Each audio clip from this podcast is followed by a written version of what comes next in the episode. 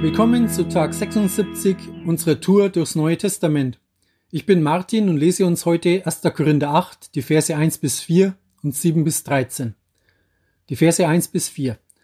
Was aber das Götzenopferfleisch betrifft, so wissen wir, dass wir alle Erkenntnis haben. Die Erkenntnis bläht auf, die Liebe aber erbaut. Wenn jemand meint, er habe etwas erkannt, so hat er noch nicht erkannt, wie man erkennen soll. Wenn aber jemand Gott liebt, der ist von ihm erkannt. Was nun das Essen von Götzenopferfleisch betrifft, so wissen wir, dass es keinen Götzen in der Welt gibt und dass kein Gott ist als nur einer. Nun die Verse 7 bis 13. Die Erkenntnis aber ist nicht in je allen, sondern manche essen es, da sie bis jetzt an den Götzen gewohnt waren, als Götzenopferfleisch, und ihr Gewissen, da es schwach ist, wird befleckt. Speise aber macht uns nicht angenehm vor Gott. Weder sind wir, wenn wir nicht essen, geringer, noch sind wir, wenn wir essen, besser. Seht aber zu, dass nicht etwa diese eure Freiheit den Schwachen zum Anstoß werde. Denn wenn jemand dich, der du Erkenntnis hast, im Götzentempel zu Tisch liegen sieht, wird nicht sein Gewissen, da er schwach ist, bestärkt werden, die Götzenopfer zu essen? Und durch deine Erkenntnis kommt der Schwache um, der Bruder, um dessen Willen Christus gestorben ist. Wenn ihr aber so gegen die Brüder sündigt und ihr schwaches Gewissen verletzt, so sündigt ihr gegen Christus. Darum, wenn eine Speise meinem Bruder Ärgernis gibt, so will ich nie und nimmer mehr Fleisch essen, damit ich meinem Bruder kein Ärgernis gebe. Paulus spricht hier eine Situation an, die damals in Korinth hochaktuell war.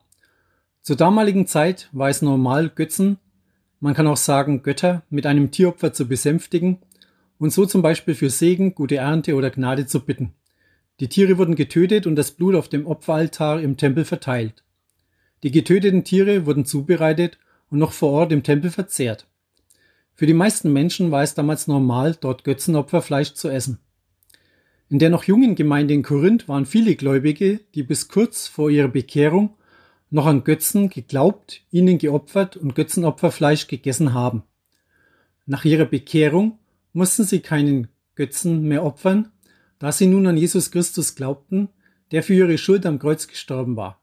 Sie waren nun frei und auch nicht mehr abhängig von Opferkulten und dem Glauben an Götzen. Paulus erinnert die Gläubigen in Korinth an die Erkenntnis eines Christen hinsichtlich Götter, Götzen und Götzenopferfleisch. Er sagt deutlich, dass es überhaupt keine Götter bzw. Götzen gibt. Es gibt nur einen Gott und sonst keinen. Das Fleisch ist somit kein Götzenopferfleisch, sondern lediglich ein Stück Fleisch. Denn da, wo es keinen Götzen gibt, kann man das Fleisch auch keinem Götzen opfern. Als solches kann es aus der Freiheit heraus gegessen werden, selbst in einem Haus, das man einem Götzen widmet, den es ja wiederum an sich nicht gibt. Soweit, so gut. Das war die erkannte Freiheit, in der Christen damals standen. Was aber mag das mit uns zu tun haben? Wenn auch wir Christen sind, so stehen wir heute gleichermaßen in dieser erkannten Freiheit, die weit über das Essen von Götzenopferfleisch hinausgeht. Aus dieser Erkenntnis kann leicht eine gewisse Arroganz und Überheblichkeit werden. Ha, seht her, was ich jetzt alles darf. Ich habe alles verstanden und kann jetzt meine Freiheit in vollen Zügen genießen. Wenn ihr es nicht verstanden habt, dann ist das ja nicht mein Problem. Mancher von euch kann es halt nicht verstehen. Die Erkenntnis bläht auf.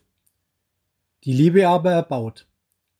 Die Liebe, von der Paulus hier spricht, sieht den Nächsten, erkennt den Schwachen im Glauben und führt zu einem verantwortungsbewussten Handeln. Wir leben unsere Freiheit im Glauben nicht für uns allein, sondern immer auch in unserem Umfeld. Paulus sieht die Starken in der Verantwortung den Schwachen gegenüber. Hier wird Paulus konkret in Bezug auf das Essen von Götzenopferfleisch. Ein im Glauben starker, setzt diese Erkenntnis um, dass es sich nur um ein Stück Fleisch handelt. Er hat die starke Gewissheit, das heißt ein starkes Gewissen. Einem Glauben schwacher, der diese Erkenntnis nicht hat, würde das Fleisch als Götzenopferfleisch essen und sein schwaches Gewissen würde befleckt werden. Das heißt, er hätte mit einem schlechten Gewissen Gott gegenüber zu kämpfen und würde sich Gott gegenüber schuldig fühlen. Am Ende einer falsch gelebten Freiheit allein auf vermeintlicher Erkenntnis gegründet, kann so Sünde gegen Christus stehen, weil der Schwache dadurch in Versuchung geführt wird. Ich finde es herausfordernd, darüber nachzudenken, wo wir, sofern wir mit einem starken Gewissen im Glauben unterwegs sind, den Schwachen sehen und verantwortungsvoll leben. Ich denke da konkret an einen Glaubensbruder, der mit starkem Alkoholgenuss kämpft, oder eine Glaubensschwester, die ihre Kaufsucht zu überwinden sucht. Ein liebevoller Umgang würde sich dadurch auszeichnen, sich mit dem Glaubensbruder nicht in einer Kneipe zu treffen und genüsslich vor ihm ein Bier zu trinken, sondern sich zum Beispiel in einem Café zu treffen, um dort gute Gemeinschaft zu haben. Im Blick auf die Glaubensschwester wäre ein liebevoller Umgang, keine Shoppingtour zu machen oder unter Freundinnen über die neueste Mode zu plaudern, sondern sich zum Beispiel in einem Park zu verabreden, um gemeinsam zu picknicken. Ihr Lieben, wir haben die Freiheit, alles zu tun. Doch lasst uns dabei nicht den Schwachen aus den Augen verlieren und an der Liebe zueinander festhalten. Jesus hat uns dies in einer wunderbaren Weise vorgelebt. Herr, hilf du uns, einander mit deinen Augen zu sehen und Freiheit in Verantwortung füreinander zu leben. Amen. Ich wünsche euch eine starke, verantwortungsvolle Glaubensgewissheit. Der Herr segne euch.